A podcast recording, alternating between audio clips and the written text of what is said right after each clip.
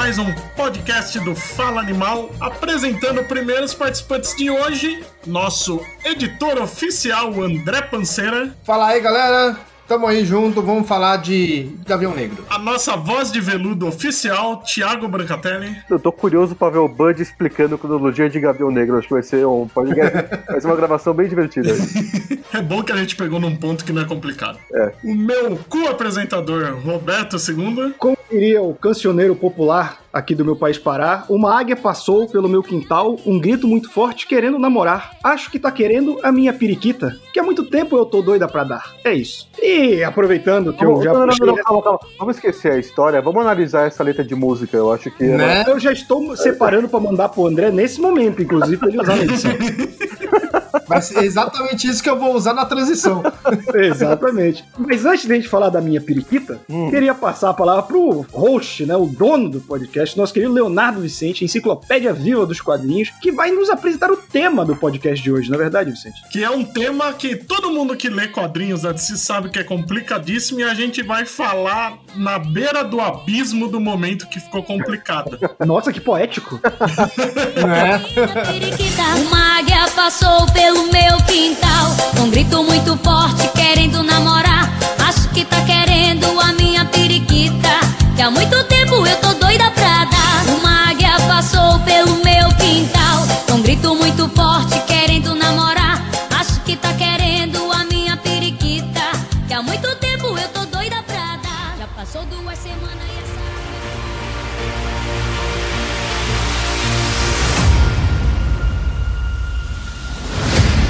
O assunto é Gavião Negro, mais especificamente a minissérie Hawkworld de 1989, que aqui, por um milagre, espero que a Panini e a nos ouçam, né? Que só saiu uma vez pela editora Abril em 1990, como Gavião Negro mesmo, e que a gente tá esperando uma republicação porque merece. Mas mesmo lá fora foi pouco republicado, né? Sim, eu achei até uma entrevista do Timothy Truman, já entrando no tema, o Timothy Truman, que é o desenhista e roteirista da minissérie, tem uma entrevista dele em 2018, que ele falou que a DC tava conversando com ele e tal, que eles achavam que iam começar a encadernar a fase toda, que eu me lembro e não começaram. É. já passou três anos e nada. Eu fui procurar encadernado, eu encontrei dois encadernados só, Count Word, dessas três edições, que é um acho que é do final dos anos 90 e o outro é um pouco mais recente, acho que é 2000 e qualquer coisinha. Mas são três edições com mais páginas, não são? Sim, é o, Sim. é o formato Prestige, né, com 40 e poucos páginas. Ah, é como É. se fosse uma mini de seis edições normais, assim. É. então. É, a DC Tá. ela fez esse formato pro, pro ano 1 também, né? Uhum. E acho que pra todos os reboots que ela fez depois da crise nas Infinitas Terras, ela usou esse formato. Sim, era comum, mesmo a Marvel, a Dark Horse, estavam fazendo muita minissérie num formato diferenciado. Acho que quase toda minissérie acabava ficando assim na época. Uhum. Eu até comentei em off com o Bud que foi uma leitura extremamente rápida. Sim. Não parecia que tinha esse- essa quantidade de páginas. Parecia uma história normal, assim, de 20 poucas páginas. Mas eu acho que antes da, da gente falar da história, eu acho que seria importante porque, pelo menos eu peguei a edição da Abril, né, da Abril Jovem, que ela fala, ah, 50 anos do personagem, do Gavião Negro, que é um personagem importante pra DC. Mas qual era o contexto do Gavião Negro na época que ela saiu originalmente pra criação dessa minissérie, Bud? Então, como o Branca falou, né, o universo pós-crise se reformulando tudo, né, já tinha saído as reformulações principais, né, o Batman, Superman, Mulher Maravilha e Liga da Justiça estava tudo ok, aí começou a vir os atrasados, né, o Lanterna, o Flash, que eram personagens na época bem secundários, pra não dizer terciário, mas que demoraram mais pra ter a reformulação. O próprio Gavião, estranhamente, nessa época era bem simples, né? Porque a gente tinha no pré-crise o Gavião original lá na Terra 2, que era o faraó que ficava reencarnando, e na Terra 1 o policial do planeta Tanagar, que fazia parte da Liga da Justiça. E era essa versão que aparecia às vezes em histórias de outros personagens.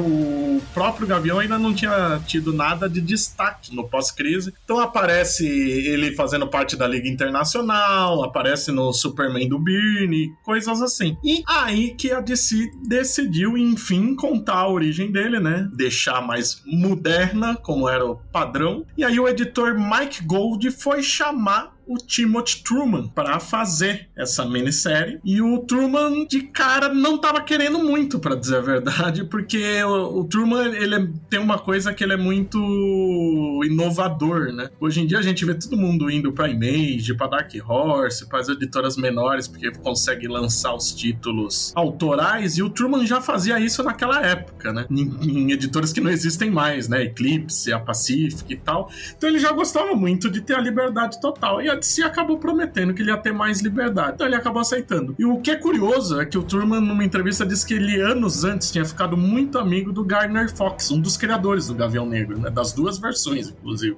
E eles juntos chegaram a conversar sobre uma reformulação do personagem, ainda na época do pré-crise mesmo, que o Fox queria fazer umas histórias numa pegada mais John Carter. Só que nunca saiu do papel, porque o Truman tava fazendo um monte de coisa autoral tal. E nessa época o Fox já tinha morrido alguns anos e o Truman acabou ficando com isso na cabeça e usou algumas das ideias que o Fox comentou. E aí nasce a minissérie Hawkworld, né? Interessante que não é Hawkman, é Hawkworld, porque mostra muito da sociedade de Tanagar, né? O planeta do Gavião Negro. Só complementando uma coisa, no final da última edição, a minissérie é até dedicada ao Gardner Fox e ao Joe Kubert, que o Timothy Truman escreve que eles me contaram o que estava acontecendo. E tem muito do Joe Kubert na arte do Truman nessa mini também, né, cara? Muito. Eu acho a arte dessa HQ belíssima. Pra mim, além do Joe Kubert, parece uma mistura do Brian Boland de Camelot 3000, que não é aquele Brian Boland refinado das capas, Lembra mesmo. Verdade. O, o do Barry Windsor Smith, sabe? No, no traço, É. no- na fluidez do movimento. Sim. E isso é 80 e 9. 89, cara, eu acho um, um HQ bem à frente do tempo, muito na questão política, né? Óbvio que a gente fala de gibis tipo Uhum. Lanterna Verde e Arqueiro Verde dos anos 70, mas aí você fala uma crítica à aristocracia, óbvio que parece muito mais uma aristocracia europeia do século XVI,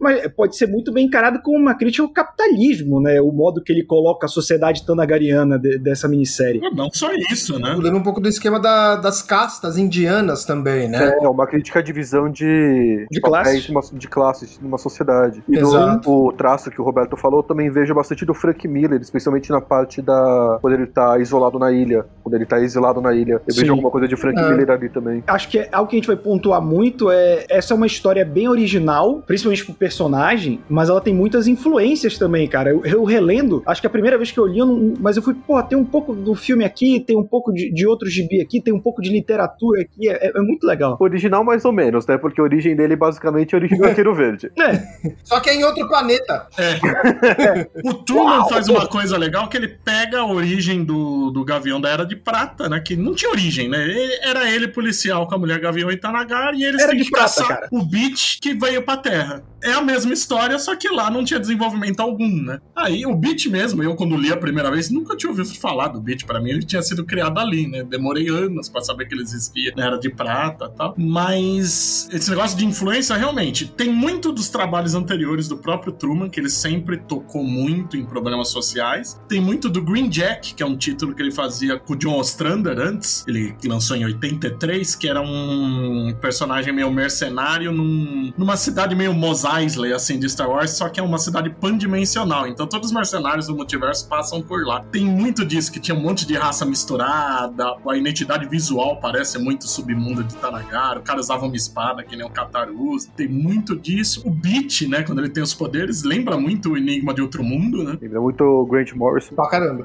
ele, ele é o Grant Morrison, é verdade. Uma dúvida. Ah. Gavião Negro, com origem do Arqueiro Verde, se torna o Gavião Arqueiro? Ai, caralho. Ah, meu Deus. É por Até isso que eles brigavam tanto, é porque eles tinham a mesma origem. eu fui pra ilha primeiro, não, fui eu!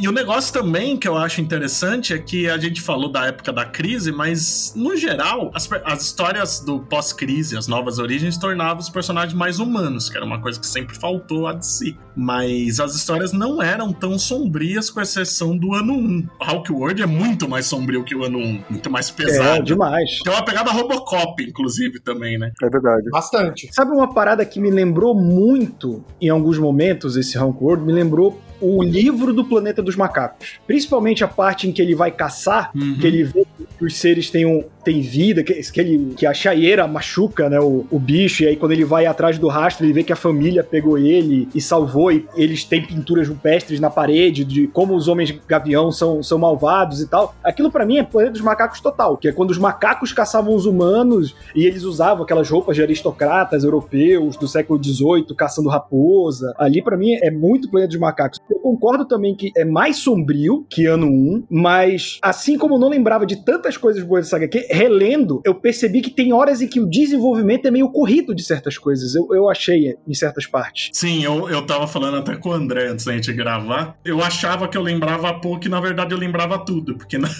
na minha cabeça a história tinha muito mais coisa, parecia um negócio maior. Mas voltando ao começo de tudo, né? O Truman realmente ele não quis fazer uma história de né? Ele quis ir pro lado sci-fi, fica bem nítido quando a gente lê isso, né? E era para ser uma origem no passado, né? Anos antes do Gavião vir pra Terra. Então ele acabou tendo a liberdade que ele pediu, né? Porque você tá totalmente livre. A origem não tinha sido contada nessa nova cronologia e não precisava É. aprender a nada no presente. Então ele teve bastante liberdade mesmo para fazer tudo e ele pegou os elementos originais mesmo. Como eu falei, a primeira história é do Beat, uma coisa que eu fui descobrir depois que eu não sabia, o pai do Qatar Hall, né, o Paran Qatar nessa história é o criador das asas, né, de todo o sistema de voo, basicamente da Sim, sociedade deles, que é uma coisa Isso que é me incomoda um pouco, porque parece que tudo é muito recente no planeta por causa disso. É, eu né? fiquei pensando nisso também. Mas no original também era assim. No, na Era de Prata também é assim, mas incomoda um pouco isso. Mas é legal, porque o Gavião Negro ele fica com aquele estigma que parece que ele é um príncipe ali, né? O príncipe que decidiu se juntar É. a Ralé, né? Ele é o filho do, do principal cientista, o cara mais respeitado do planeta, e acaba querendo ser um policial de rua, né? Um homem alado, como, é, como, como chamam os policiais gaviões. Ô, Bud, me tira uma dúvida. Hum, Acho que a coisa que eu achei mais pesada nessa HQ, eu queria saber se é assim na Era de Prata também, é o Qatar matar o próprio pai. não, não tinha isso no original. Esse é o tipo de origem que realmente nenhum outro herói tem. Nenhum outro herói matou o pai e é assombrado por causa disso. É muito traumático. O Truman pensou, né? Todo personagem é órfão, eu vou fazer de um jeito diferente, né? É. realmente muito pesado. Nossa, e outra, né? O, o- todo o desenvolvimento dessa parte dele como policial, a gente vê que ele é um cara ingênuo até, né? Aham. Idealista, né? Idealista, exato, idealista. E, pô, em poucas semanas ele tá ficando meio loucão com o trabalho, vendo como a sociedade que ele tanto respeitava e amava é uma merda, né? Tudo errado, drogado, e vendo toda aquela corrupção. Diga-se passagem, o clima, quem escreveu o dia de treinamento deve ter lido essa HQ. O clima é bem parecido. Eu pensei exatamente nisso quando tem a. No começo da primeira edição, quando tá o outro policial que, que inclusive é assassinado na metade da edição, e o Uhum. O barbudo lá, né? É, a dinâmica deles é muito dia de treinamento. Não é? É muito É. igual, é muito igual. É coisa. Só não é tão dia de treinamento porque ele não é filho da puta, né? O filho da puta é o Bilt. É. Ele é um, só o cara, eu tenho que fazer isso porque é do dia a dia. Ele é o prático, né? Ele é o que o Qatar se transformaria se continuasse normalmente na polícia. Uhum. Tá Isso, pra é, é aquele cara que são ossos do ofício, né? Não, é, Aham. não, não é- não é uma maldade inerente a ele, assim, mas, tipo, esse início também, eu acho que tem uma Krager é o nome dele? Krager? Krager, Krager, alguma coisa acho assim. que é Krager. Acho que influenciou também, né? Se o, o- o roteirista de dia de treinamento é fã de quadrinho, mas me lembrou muito esse lance do o filho do aristocrata que quer ver o- a- as mazelas do dia a dia, me lembrou Platum. Hum. Que isso, né? Platum Uhum. é um moleque riquinho que se alista na guerra por- porque ele, ele acha que a vida dele é muito fácil, que ele não compreende a sociedade, e o cara pirando porque ele viu a merda que ele fez, né? Uhum. Sim. É verdade. E ainda pega, né, né, nesse contexto todo, porque o, Ca- o Qatar é todo estudado e tal, e estudou algo que ninguém respeita mais em Tanagar, né? Porque o Tanagar é o Império Britânico, né, no espaço, né? Foi dominando Eu- os outros planetas e, e acabou perdendo a própria cultura porque absorveu as, coi- as coisas dos planetas que eles dominaram, né?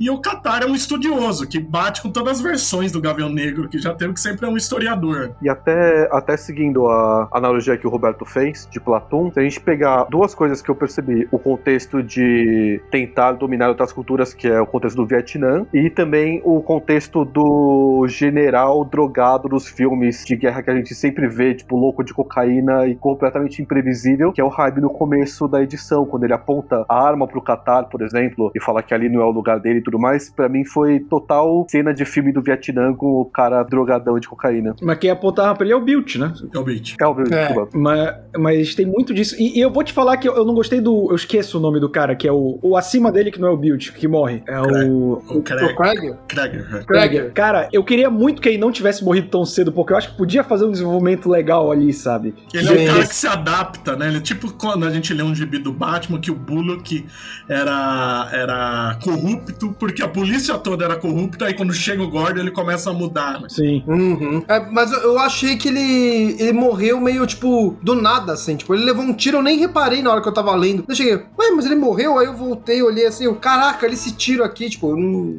Eu, eu, passou eu, meio despercebido por mim. eu voltei só pra. Será que ele morreu ou vão deixar, tipo, ele machucado? Aí eu vi o, o Qatar medindo o pulso dele e eu falei, não, não, morreu, morreu. É, Morreu.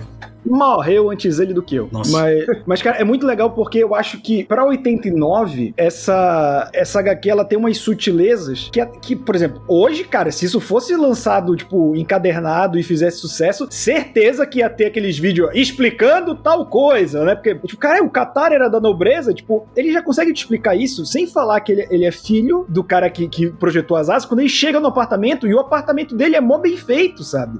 cheio de coisa. Assim, pô, esse cara é rico. Aí, pô, não bastasse isso, tem uma roupa, e tem, o, tem lá o bilhetinho e tal. Mas, cara, ele é muito sutil nesse negócio. Ele toma o tiro, aí tem o Qatar medindo o pulso, entendeu? É, ele faz esse lance de, de colocar diferença nos capacetes pra, pra questão de patente também, pra você É. identificar quem é quem na polícia alada. Uhum. E eu vou perguntar pra vocês uma parada que eu senti um pouco. Pode ser pelo lance do cientista grisalho, desacreditado, mas quando o pai do Qatar tá lá falando de como as classes mais baixas morrem em números abundantes e eles não fazem nada, os caras, ó, esse aqui não é um lugar muito pra se conversar isso e tal. É, é melhor. Eu senti um quê de, de é, Jorel em Para o Homem que Tem Tudo, sabe? Dele falando as coisas e ninguém acreditando, dele ser tratado como velho louco. É mal, é mal de quem é instruído numa sociedade de imbecil, né?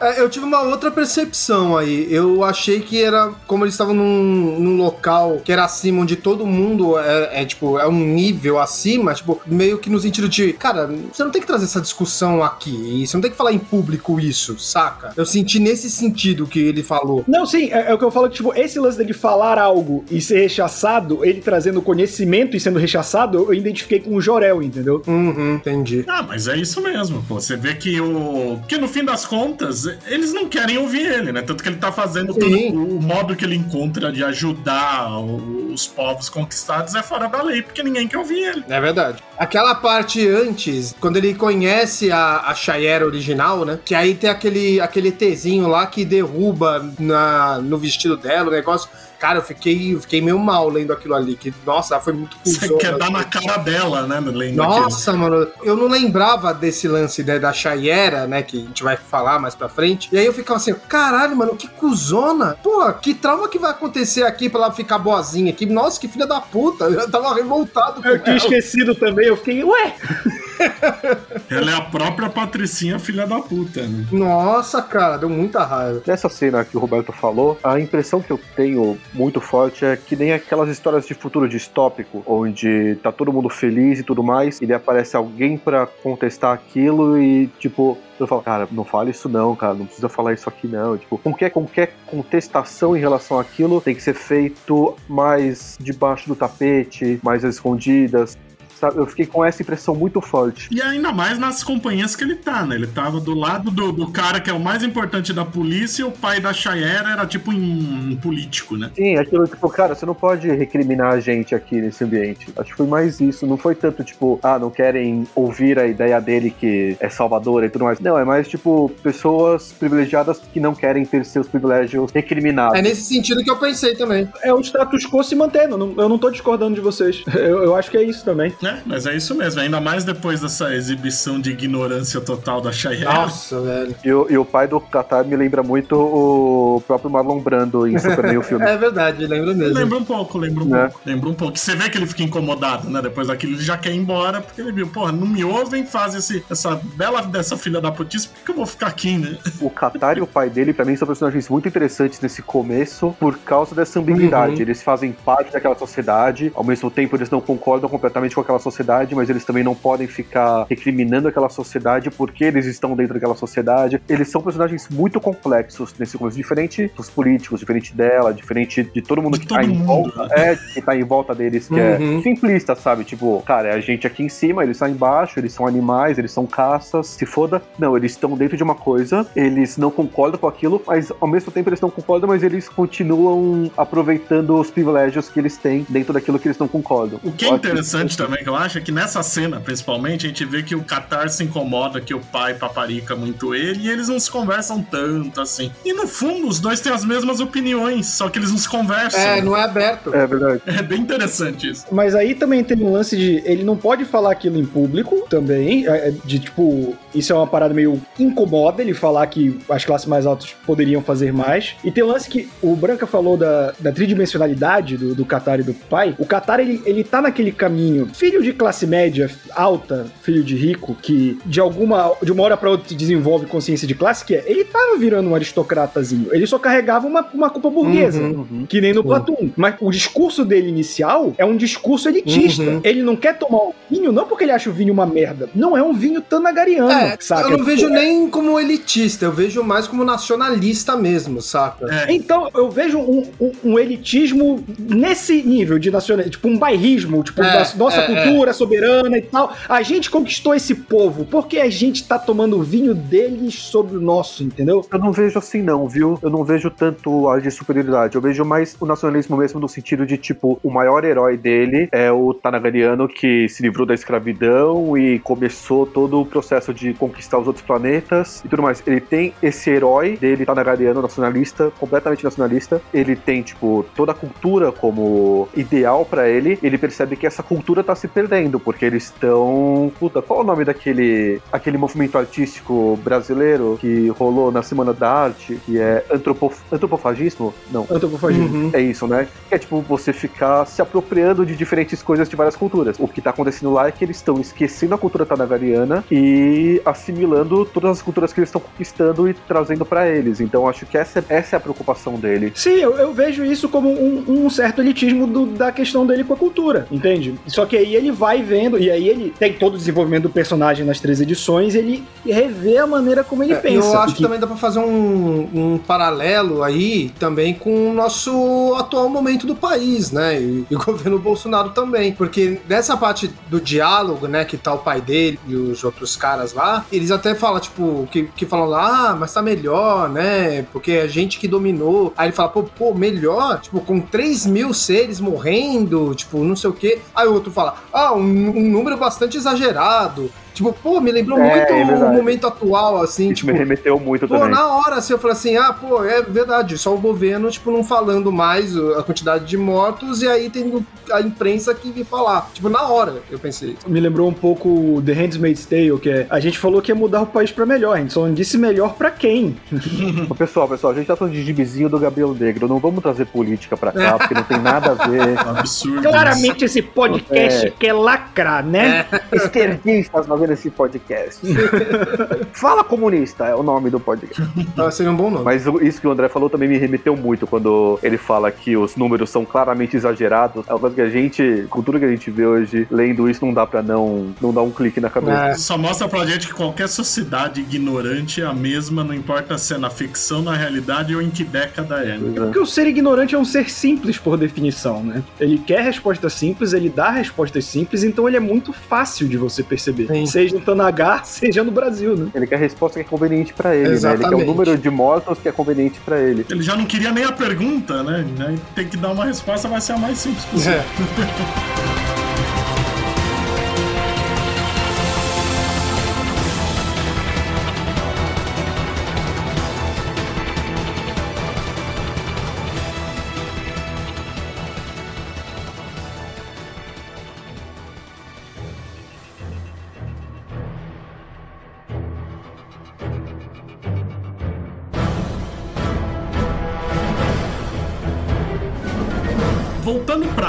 uma coisa que a gente não comentou, né? Que além de ser desenhado pelo Truman, é, tem arte final do Henrique Alcatena, que também é um Uhum. baita desenhista e um baita arte finalista. E eu acho que ajuda muito a dar esse tom sujo, porque o Alcatena. Os dois têm esse estilo. Aí junto os dois, dá esse tom sujo que pra história é muito importante, né? Principalmente pra mostrar o submundo de, de Tanagar. E essa parte toda do Paran Katar, o pai do, do vai se desenvolvendo de um jeito bem interessante, porque a gente vê que ele tá tentando ajudar, né, o, o pessoal do submundo. Vocês que leram da Abril, como que eles chamam o Ih, submundo? rapaz, não tô com ele aberto aqui. É, gente de baixo, não, como é que é que falam? Que em inglês é downtown, acho que eles falam. Vamos usar submundo e que se for. Vai ser submundo mesmo. Lado de baixo. Lado de lado baixo. de baixo. Lado Uhum. de baixo. E aí ele tenta ajudar, não chega o dinheiro oficialmente, ele ajuda extraoficialmente, ele não tá fazendo um grande avanço, até porque, né, é o, é o que sempre acontece, né? Uma população pobre chega um momento que não tá tão interessado nessa ajuda conta-gotas que não vai fazer grande diferença Uhum. mesmo, né? E aí tem toda a trama do Beat, que ela né, a parte que a gente fica até com raiva do Qatar de ser tão bobão, né? Porque o Beat, da primeira cena, você já sabe que ele é um policial corrupto. Exato. Ele não precisa nem abrir a boca, né? Você, na hora É, você até sabe. porque na, na hora ele tá dando aquele sorrisão maléfico e tá com, a- com as garotas alienígenas, né? É, ele, ele faz um esforço enorme pra disfarçar, né? É. É bandido. Tem uma outra hora também que o, o Krieger, ele vai bater num, num, num ET ali, que ele tá pedindo informação, o ET começa a chorar, velho. Eu, eu, eu fico, fico com dó de todo mundo que chorou nessa, nesse quadrinho, cara. Cara, e tem Toda gente hora- chorando pra caralho nessa Pra história. caralho, velho. Eu fico, porra, velho. Não, mas é é foda, né? Porque o pessoal do lado de baixo é tratado pior que bosta, né? Os, É. os caras dominaram o planeta deles, mandaram eles pra lá e ainda usam eles que nem merda, né? Sim. E vira basicamente escravo na cidade alta ainda, né? E ainda o, o aristocrata, pô, a gente fez tudo isso, né? A gente ofereceu uma nova sociedade pra eles dar a oportunidade deles trabalharem aqui pra gente, eles são ingratos. É. Bem filha da puta. Lembra muito alguém. Oi? Hã? Oi? Oi? É, quem, quem será, né? E aí depois eles têm aquela cena que é, eles vão atirar, né? Eles vão tipo pra uma ilha, eles vão caçar os seres inferiores também, ali, um, um- os demônios, uma coisa assim. É, a cena que o Roberto falou, né? Que parece uns primatas, né? Parece um. É. Parece um elo perdido, né? A raça. Isso, isso, é, é bem isso aí. Também tem outra cena, né, que eu, que eu fiquei meio assim, tipo, que é a, a fêmea lá com o filhotinho, enquanto tá o pai morto ali, e ele deixa ela viva, né? Tipo, porra, foda também. É, eu acho legal quando ele olha os desenhos na caverna, Isso. né? Isso eu achei muito foda. É, com o gavião atacando, né? É. Muito foda. Sim. E ao mesmo tempo ele percebendo que são seres com alguma inteligência, né? Seres que criam artes. É o que a gente até fala da sociedade, que a sociedade começa quando os seres da caverna começam a contar histórias da caverna por meio do desenho, da pintura. Sim. E é o que ele vê aqui também. Ele vê tanto como eles são os vilões pra aquela galera, quanto esse lado que não é completamente irracional, animal irracional dele. Sim. Sim, é. E isso, isso perturba ele, né? Mas de novo, que nem o Roberto falou, né? Ele, ele tá incomodado, mas ele não age também, né? Ele É. fica na dele. Mas você vê que ele começa a ficar perturbado por todas essas coisas acontecendo. Tanto que ele se afasta da Chayera aí, né? Quando ele se reencontra ali, ela até fala, né? Você sumiu e tal. É. Mas ele não. Ele, vocês acham que ele não. É tipo, ele se incomoda, mas ele não age tanto. Vocês acham que ele não age tanto pela criação que ele teve, pelo, pelo contexto que ele tá inserido, ou porque ele não quer perder os privilégios que ele tem? Eu acho que ele ainda tá assimilando tudo, na verdade. Ele ainda, É. não, ele ainda não agiu porque ele ainda não, não É. absorveu tudo que ele tá presenciando. E ainda o fato de estar trabalhando sem parar num negócio violento pra caralho, se drogando e bebendo que nem um filho da puta, também não ajuda a raciocinar. E o que não ajuda também é a passagem de tempo nesse gibi é muito bizarra, né? É, Muito, tipo, cara. é- Ele quer dizer que passou um tempão, mas ele não te dá muitos indicativos disso. A única vez em que eles falam de tempo passando explicitamente é quando eles falam dos 10 anos mais Uhum. pra frente. É, Mas, tipo e assim, nessa hora, quando a Chayera reencontra, ela fala, né? Que, Que passou, passou- faz semanas. Tipo, ela sentiu É, sua os, os dois falta. momentos que diz o tempo mesmo. Até aproveitando isso, ele anda lá com o, o colar lá do, do herói, o, Eu esqueci o nome do herói. Ca- Calan. Calão. Cal- Calango. Calango. Então, ele anda sempre com aquilo lá, daí conta, né, que ele foi o, o herói de Tanaga que tirou ele da. Tiraram eles da repressão de um outro planeta lá. E aí, no final da primeira edição, ele chega, ele tira e deixa esse colar numa estátua desse herói mesmo. O que, que vocês É, lá na entenderam? ilha mesmo, é bem. Isso. É, ele perdeu a fé na sociedade deles, né? Ele viu que tudo que ele acredita é mentira. É, então, É Calmoran. Calmoran, o- isso, o isso, herói. isso, Calmoran. Porque eu, eu fiquei pensando assim, poxa, mas é, será que ele perdeu, tipo, a fé na sociedade que ele vive? Tipo, isso beleza, mas ele desistiu, então, do símbolo do herói que ele acreditava? Não, é que o herói simbolizava aquela sociedade. Eu acho que ele, ele sempre viu naquele herói, tipo, o cara que levou a cultura tanagariana pra outros planetas enquanto colono, colono, colo, Colonizador. cara, colonizava, eu ia falar colonizava os planetas. Ele via esse tipo de herói, tanto que a morte do herói pra ele é super poética. O Uhum. herói morrendo à luz do luar, nos braços da garota que ele ama e tudo mais. Esse É, momento. ele, ele ignora a parte, né? Que ele foi o cara que tirou Tanagar da escravidão pra escravidar, escravizar Então, os É, então. Mas é isso, que ele, é isso que ele percebe durante a história. E daí, quando, pra ele, tipo, a diferença hierárquica que existe entre é, o povo de cima e o povo de baixo não é tão drástica quanto ele descobre à medida que ele vai sendo policial, Uhum. quando ele é exilado na ilha, quando ele volta e ele vive aquilo tudo. Então eu acho que o, a perda não é tanto. A perda de fé dele não é tanto no herói, é no que o herói simboliza pra ele, que é a cultura de Tanagar. Uhum. É, acho que é na- a estrutura, né, da, da- do povo é o que ele perde, né? Fala, porra, Tanagar é uma merda. Sim. É, ele não quer mais ter a ver com aquilo. Ele não quer mais ter a ver com esse tipo de colonização e escravidão. Ele é a única pessoa de bom senso num planeta inteiro. Pelo visto, sim. E aí segue a parte da corrupção, né, do Beat, que a gente vê que ele que tá vendendo arma lá na- no lado de baixo, ele que tá Beat. manipulando tudo. Gostei do beat. É. Eu, eu- eu pensei nisso antes, eu, ele. eu pensei nessa parte antes, eu falei assim, eu não vou falar nada disso, que senão vai falar assim, putz, lá vem o André só pensando besteira, né? Deixa, deixa eu ficar aqui. É. O, o inimigo do Gavião Negro, o vagabunda, né? Essa é a vampira traduzindo ao pé da letra. Mas aí ele arma pro Qatar, né? Porque a É. gente vê que ele sabia que o Paran já tava ajudando os caras e ele dá um jeito de se livrar da culpa, né? Ele vai continuar a fazer todos os contrabando dele, só que ele joga a culpa pro Paran, arma pro próprio Qatar matar o pai, né? Que é a cena que o Branca falou que é bem impactante Uhum. mesmo. né? Antes disso, antes disso tem a morte da Shaera. Ah, é, tem a morte da Chayera num atentado terrorista, né? Que explode lá, morre a Chayera e o pai dela perde as Isso, pernas. e o pai, do, o pai do próprio Qatar também sofre ali, mas é coisa leve. Coisa leve. Tanto que foi, no, foi na mesmo, no, no mesmo dia que acontece depois o, dele matar o próprio pai, né?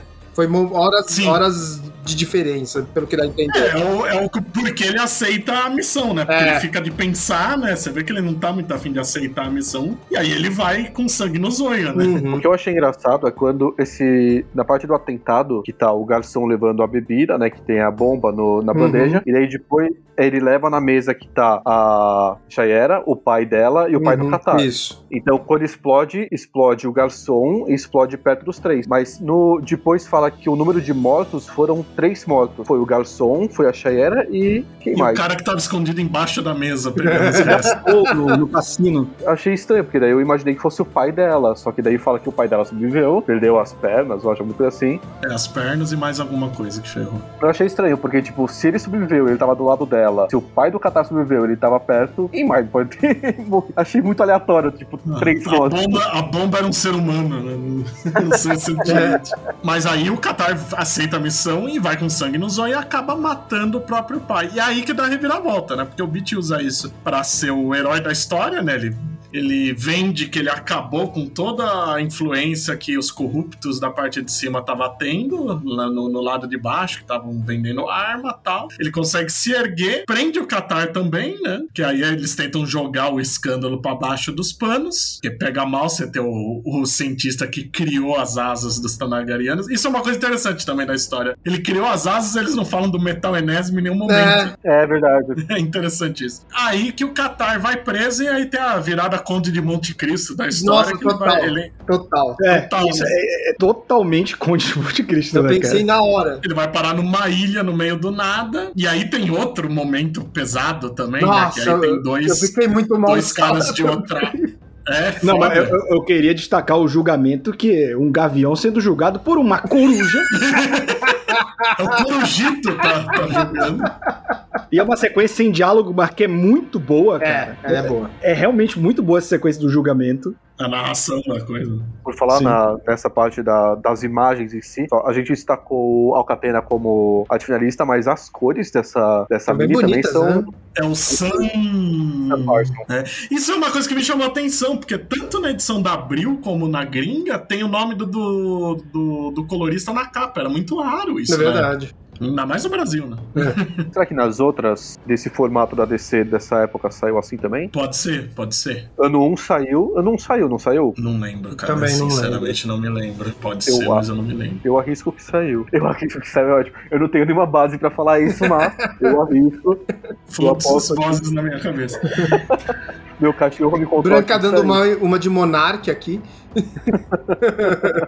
O Jimmy Rose em questão me falou que sim. A minha opinião é que saiu, galera. Vocês têm que respeitar a minha opinião aqui. O que importa é a minha opinião, como todo mundo é sabe. opinião. Voltando. Voltando à ilha, né? Que aí tem essa sequência muito foda, porque ele tá. Ele, ele tá destruído, né? Ele Tá. matou o próprio pai, ele foi traído pelo, pelo Superior, sistema né? que ele tanto confiava, né? Tá com crise de abstinência, né? Porque os caras estavam enchendo ele de droga e agora ele não tem acesso a nenhuma droga. E vai. A primeira mina que ele beija na vida, acho que é a primeira na vida, né? Eu considero isso, morre. Morre, é, ainda tem isso. E aí ele é é julgado como traidor, jogado numa ilha que ele nem sabe quanto tempo ele vai ficar lá, né? É o momento. É, Conde de Monte Cristo encontra a fuga de Nova York. E náufrago também, né? Um pouco. E aí ele encontra, né, os dois caras de outra raça. Você vê que um deles tá fazendo uma, umas asas, né, montando. E, ele, e ele tá meio pi- piradão, já mata o cara, Nossa, né, pedrada, né?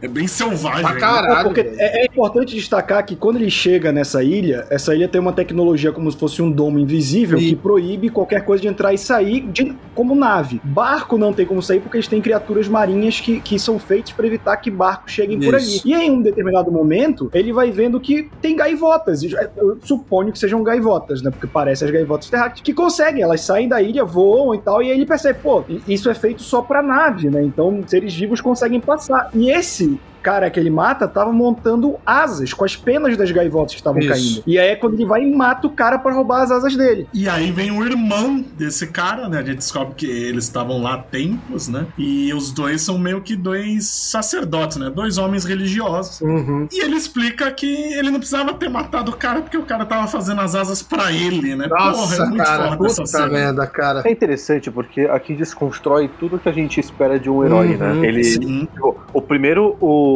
o como ele começa, né? Sem nenhuma mentalidade de. sem nenhuma consciência de do que tá acontecendo no mundo. Ele já começa como uma figura meio não muito carismática. Depois ele mata o pai, que é uma coisa muito mais pesada do que qualquer origem de super-herói. Depois ele mata um desconhecido numa ilha só porque ele queria roubar alguma coisa desse desconhecido. Então eu acho que é- essa história toda é pra afirmar que, tipo, cara, o Gavião Negro, ele não é um herói. Ele não vai ser um herói, porque ele não pode ser um herói. Olha o passado Uhum. dele. É, Ele realmente, ele é um policial, ele não é é um- herói. Exatamente, ele é um policial. ele é um policial idealista, mas ele não é um herói, ele não é um super-herói. Eu acho que aqui é pra definir isso. Acho que o- uma das melhores definições desse reboot que estão fazendo com ele é definir isso. Ele não é mais um super-herói. E realmente, né? Essa primeira edição, até a, a comecinho da segunda, é onde fica mais claro que depois aí começa o arco meio que de redenção, em que mesmo assim é por caminhos tortos. É, que na verdade essa parte aí, ela já é na reta final, né? Já é lá pela página É. 40 da segunda edição, é por aí. E aí ele começa a ficar mais limpo, né? Ele começa a desenvolver uma cons- consciência, principalmente com a ajuda do cara que tá É, lá. o cara ensina ele um monte de coisa, né? Isso que é legal. Limpar o sistema, né? Porque ele tava numa abstinência da porra, né? Sim. E aí que dá o pulo que o Roberto falou, né? 10 anos, o cara que ajudava ele já morreu, ele passa um tempo sozinho, né? Pelo menos alguns meses Dá sozinho. tempo de crescer a barba. Dá tempo de crescer a barba, que sempre tem que ter a barba, né? Você vai pra uma É. ilha, Barba é sempre, é sempre medida de passagem de tempo, Sim. cara. É. Filme, quadrinho, botou bar... Ih, passou tempo, hein? O que eu mais gosto é que, tipo, aqui passou 10 anos, ele tá com essa aparência. Em Batman Veneno, passa, tipo, um mês o Bruce Wayne sai com essa aparência, exata. É que em Tanagara é uma terra meio ruim pra barba. O tempo passa diferente, tá, Tanaga. Não, meu problema é com o Bruce Wayne, na verdade. Tana- tá- nesse contexto, o Tanagara tá mais certinho do que Batman É, vai Veneno. saber a, a loção de barba que ele passa, né, cara? É muita bosta de morcego naquele que ele ficou isolado. Bruce Wayne é tipo o Wolverine, né? Que não dá pra cortar a barba, cresce um segundo depois. O Liga da Justiça do Joss Whedon mostrou pra gente que é assim mesmo. Sim. É, caralho. Mas aí, surpresa do próprio Qatar, né? De repente vem, a polícia vem buscar ele depois de 10 anos pra tirar ele de lá. Porque essa parte é meio boba na história, né? É, mas tem uma coisa interessante que ele, ele fala assim, tipo, ah, vai ser condenado, não sabe o que vai quanto tempo vai ficar lá. E ao mesmo tempo, não a figura pública, né, dele, né, ele não é, é, tipo, não é dado como morto, não é dado como nada, tipo, tiram ele, tipo, falam que ele colocaram ele É meio distante. dos arquivos, Isso, né? isso. E aliás, aí eu tenho que falar outra coisa que ele tava falando das referências, as influências, que o- os helicópteros e tal é bem guerra, né? O estilão de, de helicóptero de guerra e lembra muito Alien também, né? É, É. verdade, Alien. Não acho que Alien foi proposital, acho que os de guerra são propositais. Sim, eles estão É. mais pro, pro helicóptero de guerra, que tem um pouquinho da estrutura dos do Alien, mas É, é, mais pra de guerra mesmo. E aí, nesses 10 anos, né, se a gente achava que a sociedade tanagariana era ruim, piorou muito mais, né? Uhum. É, virou um estado policial, né? Tanto que ele fala, pô, os caras que estão aqui nesse helicóptero são muito mais novos, muito mais despreparados. O Ou helicóptero seja, é velho, né? Ele vê que é da época que ele saiu. É, ainda. os que ele, uniformes. ele começou a recrutar gente pra cacete. Pode até ver quando aparece a, a policial, né? Que ainda vai. O uniforme já, tá- já é sucateado, já tem uma série de pichações nele e tal. E nesse meio tempo, o Beat subiu, né? Ele tá num posto que é tipo. Eu esqueci o nome que eles usam, é um nome bem. É, Administrador. Ele é considerado o novo herói depois do, do. da lenda lá, que eu já esqueci o nome do cara. É, e Do aí ele, ele tomou totalmente o poder, né? Porque ele manda Uhum. totalmente na polícia, os homens alados, e também todo, quase todo o crime do lado de baixo, né? Ele tem poder na- nas duas bases da sociedade. Uhum. Ele tem, ele tem o cargo que era do pai da Chaeira. Ah, é verdade. Administrador, né? É. Sim. E aí o Qatar é jogado no lado de baixo, solto lá, tipo, te vira, né? Você não tem É. nada, foda-se, você vai viver aqui agora. E aliás, isso me lembra, acho que a influência mais óbvia, principalmente nessa parte do lado de baixo, é o Ah, sim, total, eu pensei nisso também. Eu acho legal que também verdade. que quando ele chega, ele fala assim: agora eu sou um sem asas, eu sou igual a eles, agora eu sou uma caça. Puta, achei essa parte muito foda. É muito Eu não tinha pensado em Juiz Dredd, mas realmente faz muito sentido Combina esse, pra caralho com o Juiz sociedade. O Truman é britânico? Sabe que eu não sei, Jorge? Não, ele é americano. Olha só. Em americano. Virgínia Ocidental. Bom, ele deve ter bastante influência de quadrinhos britânicos. Né? Tem, até porque a pegada dele em tudo, né? Ele não, ele não faz super-herói nunca. Tudo que ele fez é sci-fi ou Velho Oeste, basicamente. É. Mas aí o Qatar, mostrando de novo que esse Gavião Negro não é um super-herói, né? o Qatar se estabelece no lado de baixo, ajudando as pessoas, mas numa posição que, à primeira vista, parece que ele é um chefão do crime, É. né? Mas aí a gente vê que ele tá realmente ajudando, com medicamento, com É o chefe do tráfico, né? Parece. É, mas dá uma aparência, né? quem vê de fora acha que ele tá mandando no crime Exato. da cidade. Uma coisa que eu, Hum. eu reparei agora, na verdade, que a gente falou sobre quadrinhos britânicos e tudo mais, as cores estão me remetendo muito a quadrinho, a quadrinho britânico. Me lembra as cores tipo Camelote 3000, saca? Camelote Me lembra 3000. muito do Camelot Lembra- 3000. alguns momentos me lembraram V de Vingança, por exemplo. Também. Alguns momentos me lembraram Miracle Man. Tem muita coisa aqui que eu tô vendo de quadrinhos britânicos. Sim. Até a arte deles também, né? Bem Uhum, voltada uhum. pra isso. E, e também, quando o Bilt vira lá o Antedegemon lá, que ele fica mudando a forma do corpo dele, aquilo é Camelot 3000 pra caralho, né, bicho? É assim.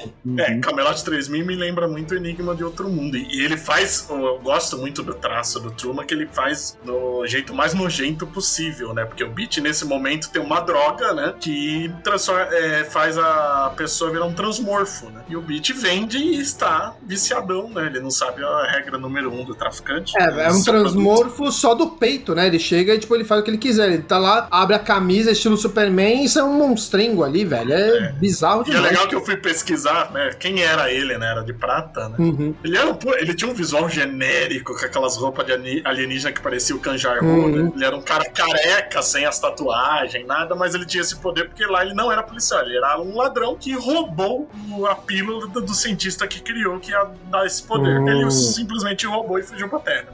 É assim, é bem sem graça. O beat pós-crise é bem mais interessante. Ele segue é um chamando o cara de beat, né? é beat. Eu chamei ele a vida inteira de beat.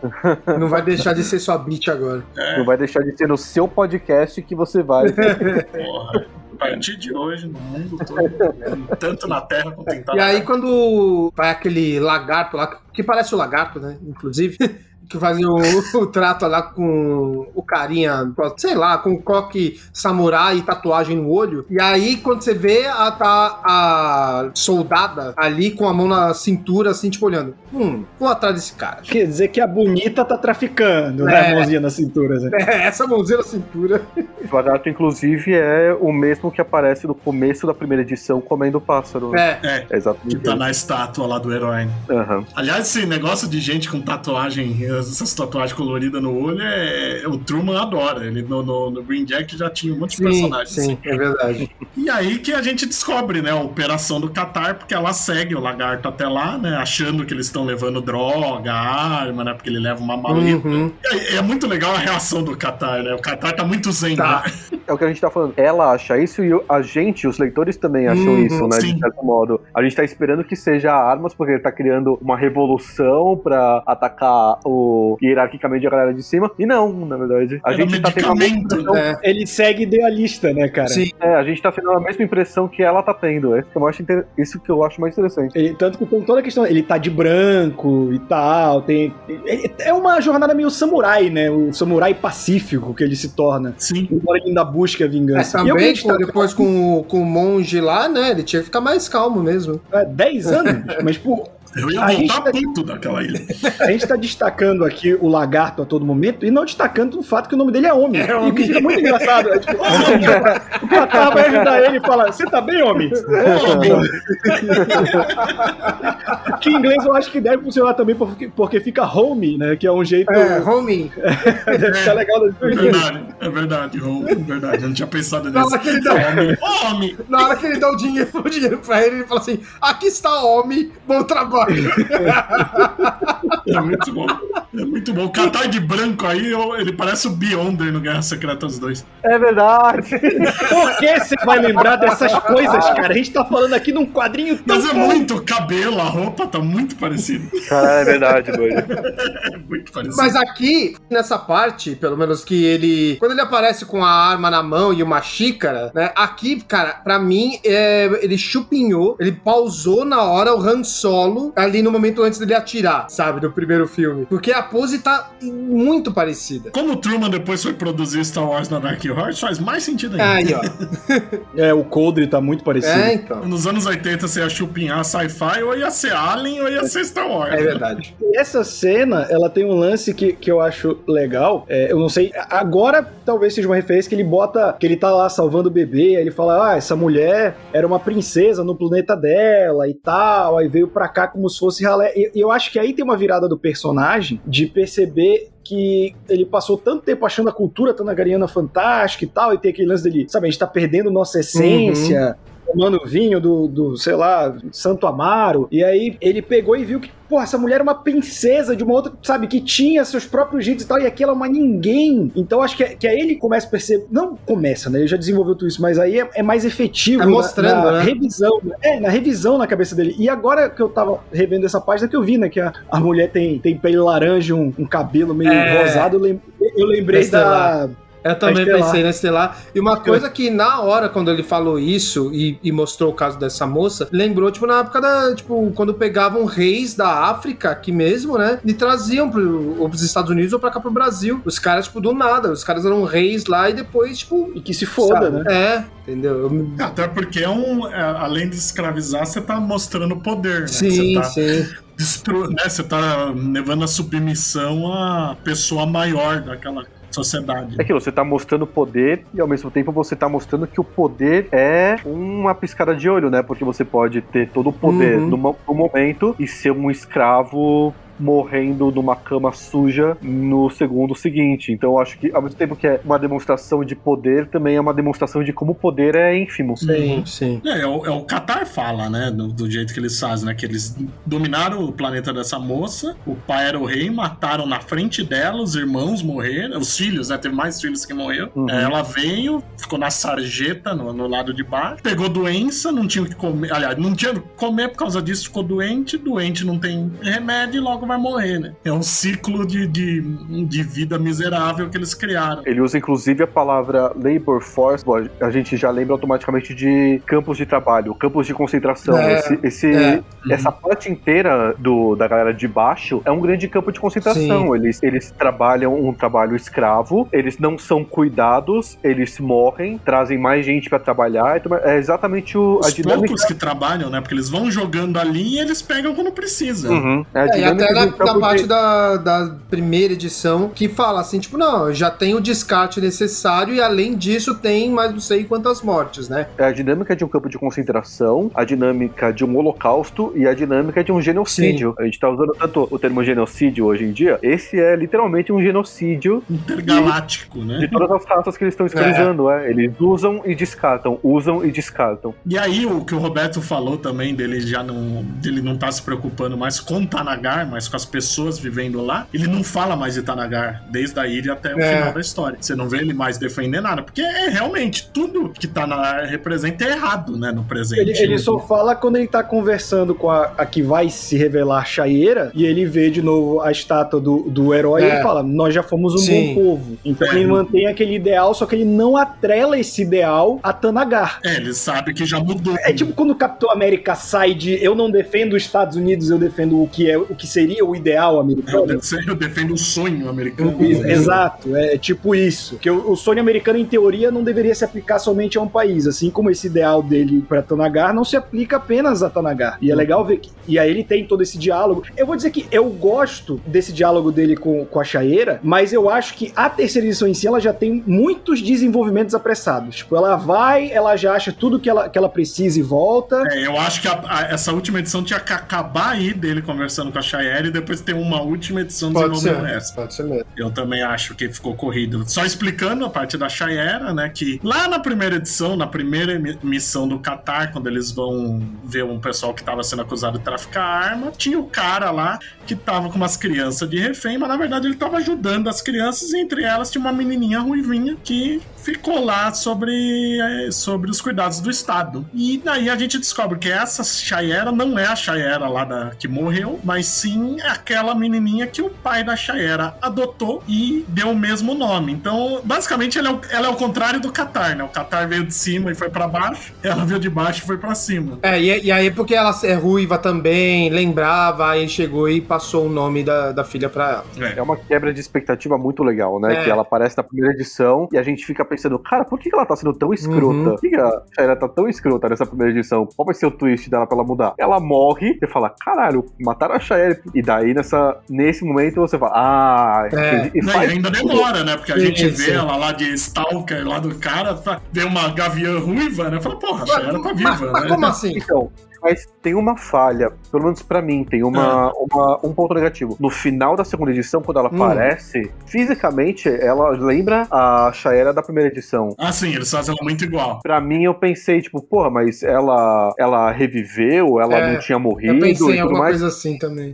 E daí, essa edição inteira, eu fiquei pensando, ah, então não era a Shaera, mas é a Shaera e tudo mais. E daí, nesse momento, é como se fosse pra ser uma revelação, ela é a Shaera, e daí é diluído porque você já tá desde o final da anterior imaginando que é a Shaera. Mesmo que seja a, a outra Shaera, mesmo que você não tenha pensado, tipo, nesse plot twist de ser a garotinha que ele salvou e que não foi, é, não foi escravizada e tudo mais, mas você já tá na cabeça que aquela é a Shaera. Então, pra mim, isso tinha um potencial de ser um plot twist muito mais legal, uma revelação muito mais legal, mas ficou diluído, porque você já tá meia edição com aquilo na cabeça, que é a Shaera. Mas ao mesmo tempo eu, eu acho uma construção legal isso. Eu não, não vejo como incômodo. Pra mim eu acho uma- um tipo de É, isso não me construção incomoda legal que te tanto, leva pra uma revelação que você fica, caraca, mano, como assim? Eu só acho ruim ela ter o rosto igual demais. Eu acho que tinha que ser um pouco diferente, mas a, a construção de expectativa eu Mas aí eu gosto. pensei, tipo Akira Toriyama que fala que desenha todas as mulheres iguais. Aí eu pensei por isso.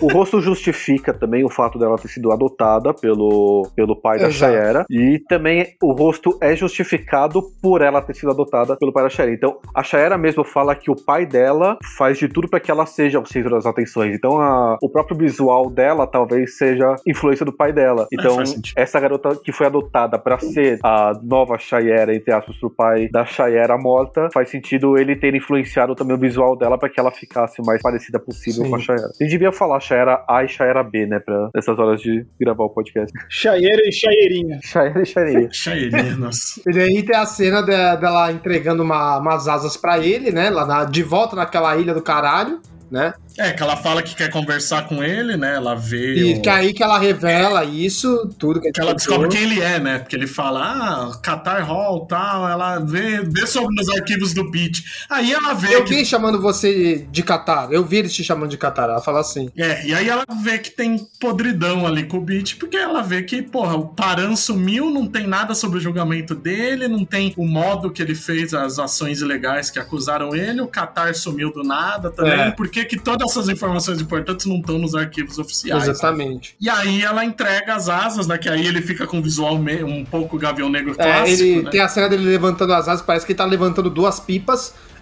É, que é- eles, eles reproduzem a cena do cara que montou a asa pra ele na ilha. sim, né? sim. Não, não, é, quando ele pega, quando ele mata o cara, ele levanta as asas É. na frente do sol, que nem ele Isso, levanta. É exatamente. porque desde, desde que ele convence ela de que tem algo por trás e tudo mais, ele tem ele fica insistindo pra ela colocar ele pra Uhum. dentro. Ele descobriu um jeito de colocar ele pra dentro. E daí tem essa conversa deles, que ela vai embora, ele acha, caralho, você me conta tudo isso e vai embora. E daí ele percebe que ela deu as asas pra ele como um modo de colocar É, ele as asas, deu o capacetinho e mais algumas outras coisas aí.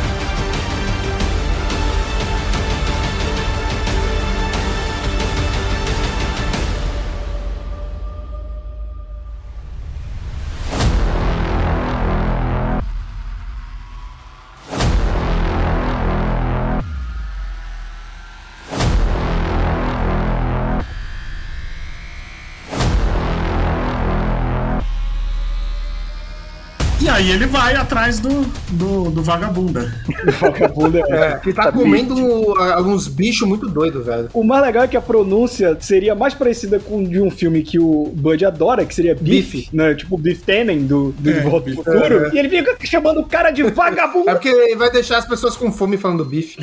Cara, o, o pior é que o, o, o Biff, ele tá comendo uma parada que eu É acho que o- bizarro, o, o, velho. Vicente, ele vai, ele vai sacar, parece um mercenário de Star Wars. Que ele é, ele é assim, esse Uhum. com a pele azul, olho vermelho. Uhum. É igualzinho, cara. Eu vou ver se eu mando no chat pra vocês. O Cad Bane? Isso!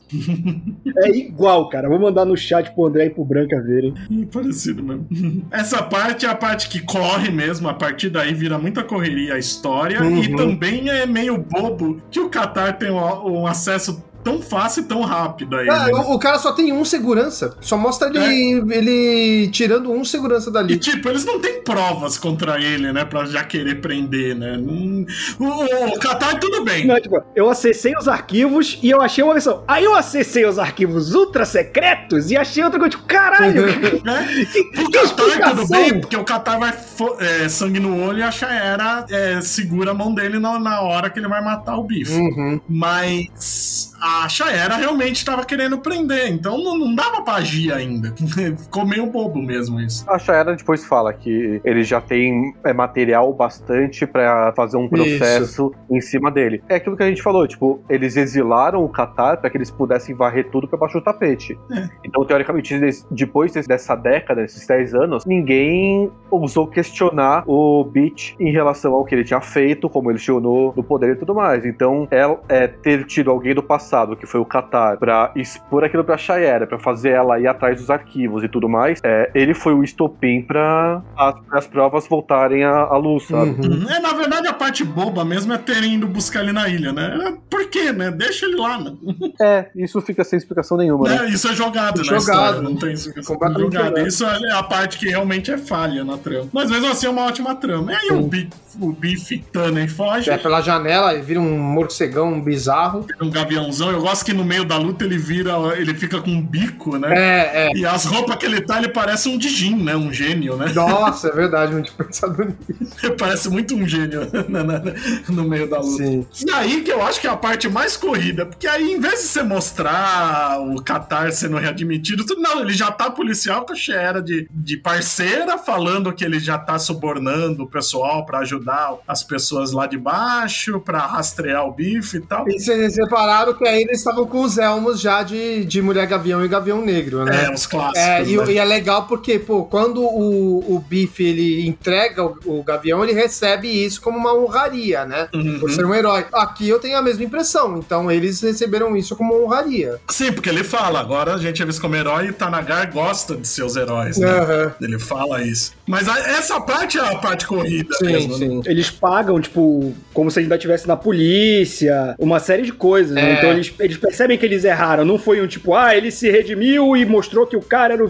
vilão. Não, a gente tava errado esse tempo todo. É, ele fala que recebeu os atrasados, tudo, né? Desse tempo Ah, todo. é verdade, verdade. Ele fala, é, por isso que ele conseguiu subornar os caras, né? 10 anos de salário atrasado. É, ele fala que ele deixou metade lá pro homem, que é o lagarto, e o resto ele falou pra encher os bolsos de um, de um burocrata lá pra assuntos de alienígenas. pra dentro da, da, da política ajudar o pessoal do É. lado de baixo e pra rastrear o bife, que aí ele descobre que o bife já fugiu pra Isso, terra. isso. Essa parte, realmente, essas duas, três últimas páginas que são isso, é, é muito corrido mesmo. É a única parte que me incomoda na, na história pra valer de, de É, ritmo, tudo isso é- poderia ter sido mais uma edição melhor desenvolvida. né? Assim, a, a primeira edição eu acho que é um pouco corrido o período dele na polícia, ficando louco de droga e essas coisas. Eu acho que é um pouco corrido nesse sentido da passagem de tempo, mas eu não acho que influencia negativamente. Eu acho a primeira edição redondinha, a segunda é redondinha, Uhum. e daí no ponto que começa a terceira, não daria pra ficar esticando muito mais a ponto de ter mais uma quarta edição. Acho que daí ficaria, tipo, do mesmo jeito que aqui a gente tá achando meio corrido, se tivesse no ponto que começa a- a terceira edição arrastado pra ter mais uma, a gente acharia arrastado. Ou acharia que estão, tipo, uma barriga que estão colocando lá só pra ter mais uma edição. Aí eu acho que depende um pouco, Branca, porque tem certas coisas que me incomodam nesse final, que é do tipo, ah, ó, eu, eu dei uma grana lá pro, pros médicos, eu subornei um cara, então, tipo, tudo que ele tava querendo mudar do sistema, ele cagou pra ir atrás da vingança pessoal, sendo que ele meio que já tinha aprendido que não era esse o caminho, sabe? Eu acho que se desenvolvesse um pouco mais ele ainda ajudando estruturalmente as pessoas de baixo, não só dando grana pros médicos continuarem, e exercendo talvez uma influência na política, não simplesmente subornar um burocrata, eu acho que, principalmente porque os diálogos são muito interessantes nesse gibi. A primeira edição tem diálogos muito bons, Mas é inclusive. assim,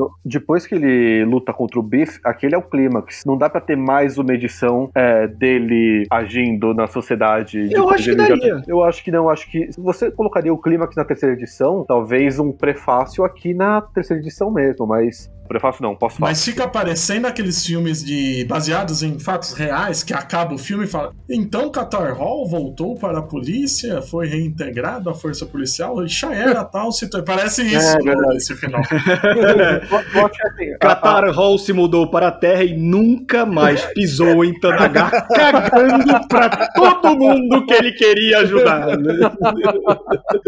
Eu acho que assim, essas três edições são pra mostrar o desenvolvimento dele. E daí depois, é, cara, bola pra frente, a série mensal dele é Eles na Terra. Essa até O falam que que essa nesse é a. ponto nem tinha previsão da mensal. Realmente era uma história fechada. Mas até falam que essa é a fase tanagariana. Tanagar vai, tipo, depois disso, Tanagar não importa mais. São eles na Terra, é, assimilando os conceitos da cultura da Terra, a força policial da Terra. Então acho que aqui é pra mostrar, tipo, cara, aqui o arco dele já foi concluído. O que ele fez depois de lutar com o Biff, o que ele fez pela população e tudo mais, tá explicado no texto lá, mas não é importante pra história. O importante da história agora agora é que eles vão pra Terra e agora sim é o pós-reboot deles. Ele tinha que soltar um lança-chama só pra fritar o bife. Fritar o Ah, bife. Ele, ele quase fritou o bife, cara. Que a cena do, do bife monstrão pegando fogo é muito É foda, é foda mesmo. E aí, a gente chega ao fim da história, que foi um sucesso, pro que acho que nem a DC devia esperar que uma minissérie do Gavião Negro nessa época fosse um sucesso, mas É. foi sucesso de crítica e de venda, acho que ganhou até um prêmio. E aí eles queriam a mensal, só que o Truman não queria, porque ele tinha ainda os- o, o material autoral dele pra produzir, né? Então, mas a DC encheu tanto o saco que ele aceitou. Falou: vamos chamar o Graham Nolan, que ele tava fazendo um outro negócio autoral com ele pra desenhar, e eu vou escrever com o John Ostrander, que é meu amigão, que eles já faziam Green Jack juntos. né? E no fim, aí que é a semente da discórdia, a semente da loucura que o Gavião Negro se tornou. Por quê? A minissérie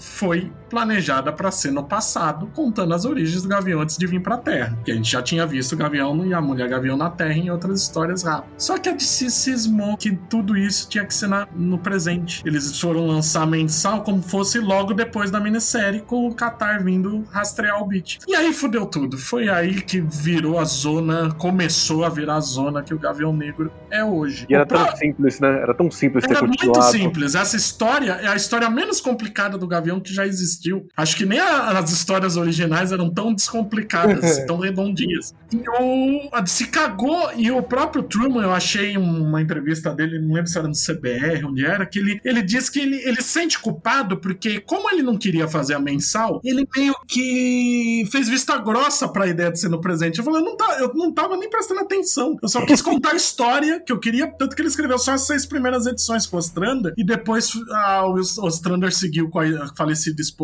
dele, hoje em dia, né, a Kim Whale, e o Truman era só consultor. É um título bom, mas criou toda essa confusão, porque aí de repente você tinha que conciliar que tava tendo um Gavião Negro na Liga Cômica, é o mais cagado de todos, né, que foi o que foi esquecido por todo mundo, né, que era um espião tanagariano se passando pelo filho do Gavião Negro da Era de Ouro, né, era muita zona isso. E aí começou a ter, querer se explicar as, as três versões do Gavião, né, porque a gente tinha o da Sociedade, que não precisava mexer, porque eles nem estavam no presente, estavam lá no limbo, né, não podia deixar quieto, mas quiseram amarrar. Eles inventaram que o Paran Qatar teve na Terra nos anos 40 e ele copiou a asa do Carter Nossa pra senhora. criar a sociedade tanagariana. De onde veio a do Carter, foda-se, né? Mas. aí, come- aí começou toda essa loucura, né? A pior de todas, o da Liguinha, que era, um, era o Felander, que era um tanagariano espião, e a mulher dele era uma mulher gavião humana que caiu na lorota dele. Caralho. é muito ruim isso, cara. Era tudo muito ruim isso. E a gente achando que a gente faz coisas à moda caralha, né? É, né? Cagaram muito nisso. E a mensal era tão boa, principalmente o primeiro ano, assim, porque é o, é o Qatar ficando maravilhado até pela, pela cultura humana, né? Ele é historiador, ele quer descobrir tudo, né? Ele começa a pesquisar as armas. Eles até. o- eles têm até uma ideia boa do trocadilho, né? Que tem aquela arma que é tipo um punhal, né? Não é bem um punhal. É um, é um negócio que é tipo uma lâmina do tamanho de uma mão mesmo. E chama Qatar aquela arma. E ele começa a usar. E, pô, é todo o esquema deles trabalhando com a polícia de Chicago, que eles vão morar em Chicago. O Beat tá vendendo a droga na terra. Eles trabalham realmente com a polícia. Tem um, um embaixador de Tanagar na terra, porque é logo depois da invasão. Tem muitas coisas legais. Tem um outro político que é o tio do Qatar, mais pra frente. É bem desenvolvido tudo. Mas aí, cada vez mais foi tendo incongruência, né? Eu acho que não é nem incongruência. É ma- foi o erro de querer fazer a, a mensal logo depois da minissérie, né? É, cronologicamente falando. E de querer explicar esse da Liga Cômica como um espião. O da Era de Ouro funcionaria isolado, né? Mas realmente ficou muita zona. É uma Mas o, da Liga Cômica funciona muito bem, porque tem uma hora em que a, a Chaira vai falar: Me perdoem pelo meu marido ser tão. Aí alguém fala: Republicano? Ele, é, não tem republicanos em Tanagar, mas eu acho que se aplica. é muito bom aquele. E eu lembrei que ele aparece no Hantanagaru. Aparece. Ele Olha morre lá. Sim, ele morre sim. lá. Essa desgraça. E ele matou a esposa, não lembro quando. Nossa senhora, Caralho. cara. Um, um matou o pai, o outro matou a É, esposa. é né? uma família boa esses Né?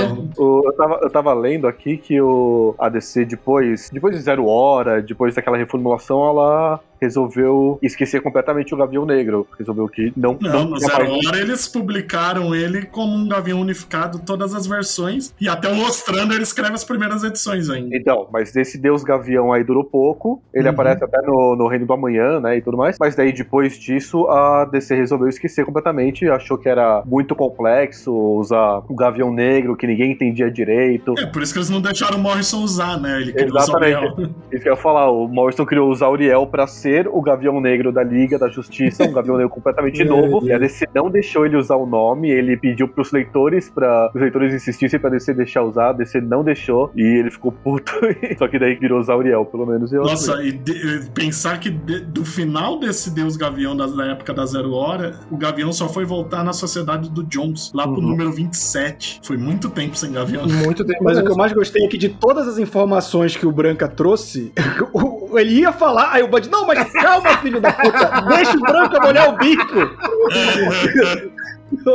Me convida aí pro próximo, sim, me convida aí.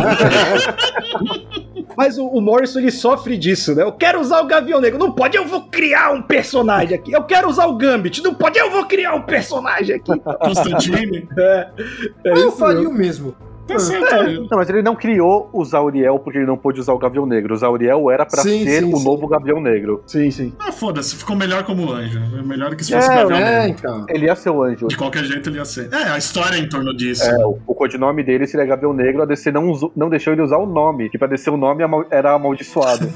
Maldição. Eu lembro até hoje que aquele prefácio que tem no, no primeiro encadernado da Panini, que é o que vem depois que ele introduz de novo o personagem na sociedade, e aí ele vai amarrando tudinho. Ca- Cara, tipo assim, aquilo deve ter dado um trabalho Nossa. que eu fico cansado só de ler. Não, o Jones fez aquelas, aquelas lousas com tudo conectado Nossa, né, cara. né? Com certeza. Saudade de quando o Jones era bom. Nossa. Momento Hickman do John. É, é, é verdade. Nesse foi a maior costurada que o Jones fez e funcionou bem pra caralho, Sim. né? Aí veio no Renascimento, tava indo bem ainda, inventaram um monte de loucura nova, tava indo bem. Só que de repente a gente tem a Kendra e a Shayera ao mesmo tempo e as duas são reencarnação. Fica confuso Nossa pra caralho. Pra quê, né? Eles podiam falar que dava pra explicar, até com uma frase, mas eles não explicam. É, dava mesmo. Mas a gente, a, a coisa mais importante desse podcast é que a gente achou o ponto exato onde o Gavião Negro virou uma zona. Uhum. Era engraçado que o dava pra ter feito certo é uma frase que dá pra falar pra várias coisas pra DC. Sim, Sim. sim. Dava pra ter feito certo.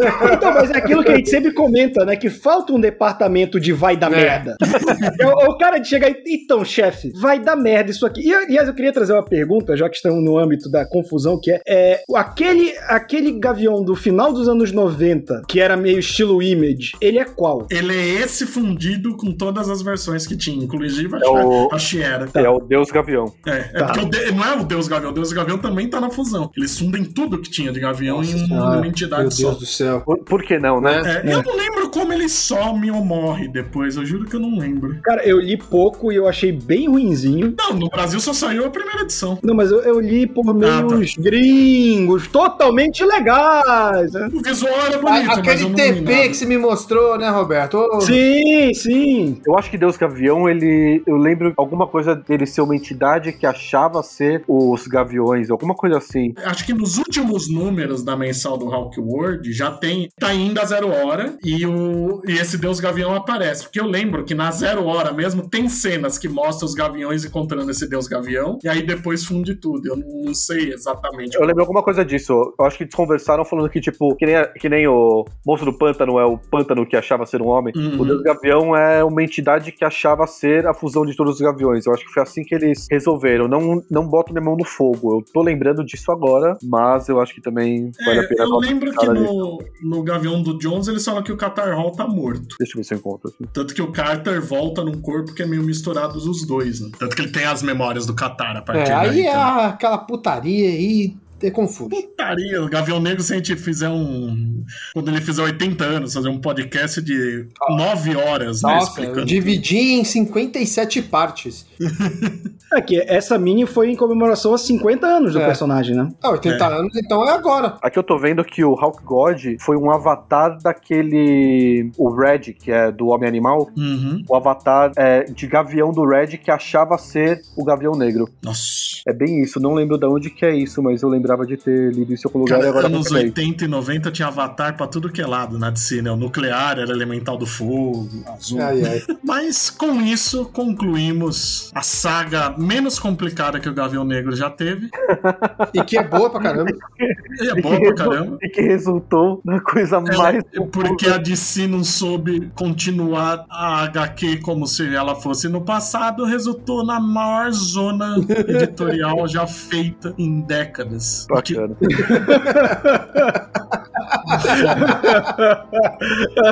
Bacana. Aí, Cara, mas, mas isso é uma Parabéns, DC. Parabéns. Isso é uma parada que eu cheguei a comentar com o Vicente, que a gente participou do, do Zoneando de 80 anos do Arqueiro Verde, que é assim, esses personagens menores, eles sofrem muito, cara, porque como eles não são Superman, o Batman, a Mulher Maravilha, a editora caga pro que ela mesmo faz e ninguém liga. a Mulher Maravilha sofre isso. Exato, então foda-se. O, o arqueiro mesmo é isso. Fazem uma coisa boa com o arqueiro e logo em seguida cagam. Tipo, esse lance que vocês falaram do, do Rock World, que depois vai, vai complicando tudo. O arqueiro foi assim, que depois de Caçadores, o arqueiro começou a entrar numa espiral de querer ficar dark, ficar não sei o quê, e, e, tipo, a galera deixando e deixando e deixando. E o Gavião foi meio que isso também, sabe? E, e era tão simples. Não, lendo essa minissérie dá ódio de pensar como cagaram um negócio que tava tão redondo, cara. É. Era muito redondinho. Até mesmo a mensal, dada a cagada de fazer no presente, as histórias eram ótimas. E aí, quando eles tentam encaixar demais as- os outros gaviões, começa a se perder. É aí que fode tudo. Mas, dando um, o tradicional, o que você mais gostou na minissérie, vamos começar com o André. Cara, o que eu mais gostei, eu acho que é- é- são as reviravoltas da história, né? Principalmente do próprio Gavião Negro, dele começar sendo um cara de uma sociedade alta ali e tudo mais, e aí ele vendo a desgraça que é a sociedade dele, e ele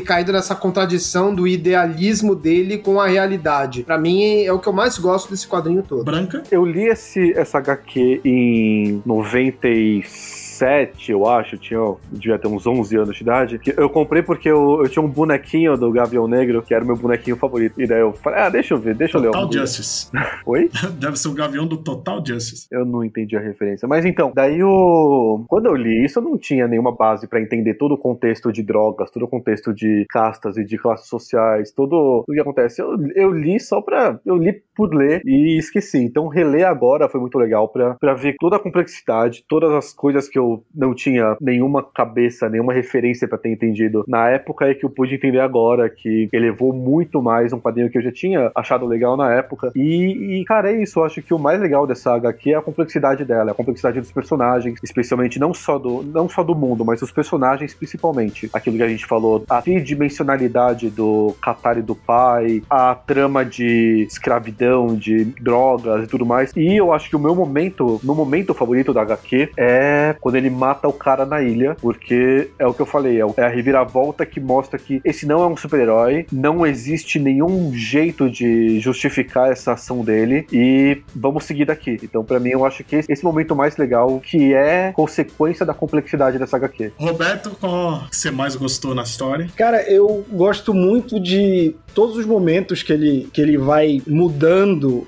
o modo como ele enxerga a sociedade. E eu vou dar destaque para uma cena que eu já falei durante o podcast, que é quando ele vai atrás do bicho que a Chaeira tirou e ele vê a família dele tentando tratar ele, né, e vê que eles fazem pinturas rupestres e tal, e aí ele percebe que as visões dele são totalmente equivocadas sobre o que ele considera o que é o que é um ser, o que é um animal. Me lembra até, eu lembro que eu acho que eu vi um texto que circulou em rede social e tal, que alguém perguntou para uma, pra uma pesquisadora qual era o primeiro sinal de sociedade, e aí espe- esperavam que dissessem que fosse, sei lá, um aqueduto, alguma merda assim, de já viver em, em, em grupo. E ela falou que o primeiro registro era um, era um, um fêmur que tinha sido quebrado e conseguiu regenerar. Acharam moçada e perguntaram por quê. Cara, no mundo animal, você não, não tem tempo. Se, tipo, um bicho quebra uma pata, ele é largado pelo resto do bando porque você não tem como ficar cuidando dele e os predadores chegando. O fato de você ter encontrado um ancestral do ser humano com, com um fêmur curado de uma fratura, significa que alguém teve tempo de cuidar e curar daquela pessoa. E essa cena é muito isso. É quando ele olha aquilo e vê que não são animais, sabe? É, é uma cena muito simbólica que termina com ele colocando o cordão do herói dele na estátua e eu acho uma construção de cena fantástica. isso que o Roberto falou, essa cena eu acho fantástica também. E eu, a cena antes, antes dela atirar nessa criatura, que é toda, toda a conversa do Qatar com a Shaera, eu acho muito legal essa conversa. E eu acho que a, essa Shaera escrota é uma personagem muito legal e que eu não queria que ela tivesse morrido tão cedo na história. Porque eu acho que aqui a, a visão dela batendo de frente com a visão do Qatar, mesmo que o Qatar ainda não tenha formado a cabeça dele muito bem, e tipo, essa conversa dele com uma pessoa que pensa assim, ajudando ele a compreender a, a estrutura do mundo e tudo mais. A cena dela apontando a arma para ele quando ele tá de costas e, tipo, depois, tipo, falando, não, não vou matar ele, uma coisa assim. É, essa parte é boa. Eu acho essa Shaira escrota é uma personagem muito legal que eu queria ter visto mais. Aliás, as pessoas gostam de apontar arma pra ele. É, né?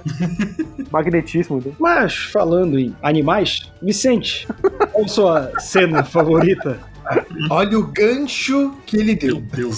Olha o gancho no queixo que ele deu, né? Falando em animal. Seu animal. Fala, animal. A minha cena favorita é antes dele matar o cara na ilha, a narração dele. Do momento que ele chega na ilha até ele matar, que ele fala, né? Naquele momento eu não percebi ainda, né, o crime que eu tinha cometido. Eu achava que eu tava ali só por armação e tal, mas eu matei meu pai. Mas ia ser necessário mais uma morte trágica para eu perceber isso. Fala, eu acho essa parte de que é, é como se ele falando, né, narrando no presente o que aconteceu, mostrando como ele ainda não tava aceitando o que tava acontecendo até aquele momento momento. Eu acho muito bom a preparação para isso. Mas tem um elemento que eu acho que é muito bem trabalhado na história que ninguém mais aproveitou, que é toda a estrutura da sociedade tanagariana. Não é só, ah, tem o lado de baixo de cima, as vestimentas, a variedade de raças vivendo no lado de baixo. As vestimentas eu acho legal as cores, né? Porque remetem às cores do uniforme uhum. do Gavião Negro e tal. Tem todo esse, esse lado aristocrata tal, influenciado pelas culturas culturas da Terra tal. Que, porra, todo mundo ligou foda-se pra isso, né? A gente vê Tanagara, cada vez que mostra o Tanagara é de um jeito. Ninguém usou nada disso depois. E puta trabalho bom do Truman pra fazer isso, pra ninguém lembrar.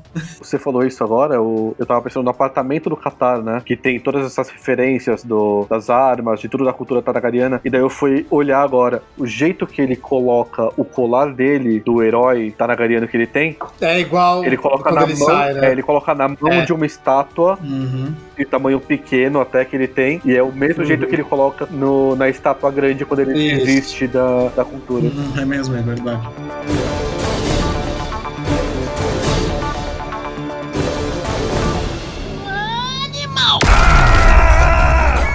Isso, concluímos nosso intensivão de Gavião Negro 1989. E- E agora vamos para ja, Jabazeira Negra, começando pelo André. Bom, vocês podem ir lá no Mansão N, que tem um podcast bonitão sobre o Batman, que todo mundo que tá aqui participa. Provavelmente você já sabe disso, mas eu estou falando mesmo assim. então vai lá em mansãon.com.br, que tem podcast a cada 15 dias falando sobre o que mais importa, que é o Batman. E também tem os meus serviços de edição. Eu sou editor de podcast, edito este podcast que você está ouvindo neste momento, como também outros podcasts, como o Chipado, que sai toda semana, do- dois episódios por semana. Já editei o episódio do Vasco da Gama, já editei o episódio da Ubisoft do Assassin's Creed, e tem mais coisa vindo por aí. E só aguardar, quiser trocar uma ideia comigo, me manda uma mensagem e a gente discute aí o que a gente pode fazer de legal pro seu podcast. E onde a gente ouve sua voz sedutora, Branca? Minha voz sedutora vocês escutam na minha banda, o seu Wilson, que está no Spotify, no Deezer, nas plataformas musicais da sua preferência. E também tem o meu SoundCloud, que eu coloquei as músicas que eu fiz durante essa quarentena e muitas outras, e também pode escutar lá. Ah, Para mais observações confusas, vogais arrastadas e gaguejadas irritantes, você pode me ouvir participando do Mansão N também, junto com o André, junto com o Roberto, junto com o Leonardo, às vezes com o Carlos de convidado, é bem divertido. E, um- sempre, sempre adoro participar aqui do Fala Animal e um beijo no coração de vocês. E Roberto, onde as pessoas podem ouvir sua voz de gralha? Cara, se as pessoas quiserem fazer isso por sua própria conta e risco, elas podem ir no youtube.com.br Hora Suave, que tem vídeo sobre série, quadrinho, videogame, cinema, tem entrevista com quadrinistas saindo aí, tem muita entrevista para sair. Eu também tô toda sexta-feira, na verdade não toda, porque o Audition decidiu que não quer que eu edite podcast, mas eu também apresento o Momento Suave, que é o resumo de notícias da cultura pop junto com o Vicente, né? E aqui no Zoneando, que também sai o Fala Animal, eu tô com o Denis e com o Thiago com o Zona em Quarentena, que sai todo sábado com a gente falando sobre as notícias relacionadas à Covid-19. E Roberto, e quem quiser conhecer a sua periquita vai onde? Quem quiser conhecer a minha periquita tem que vir com uma águia com um grito muito forte querendo namorar.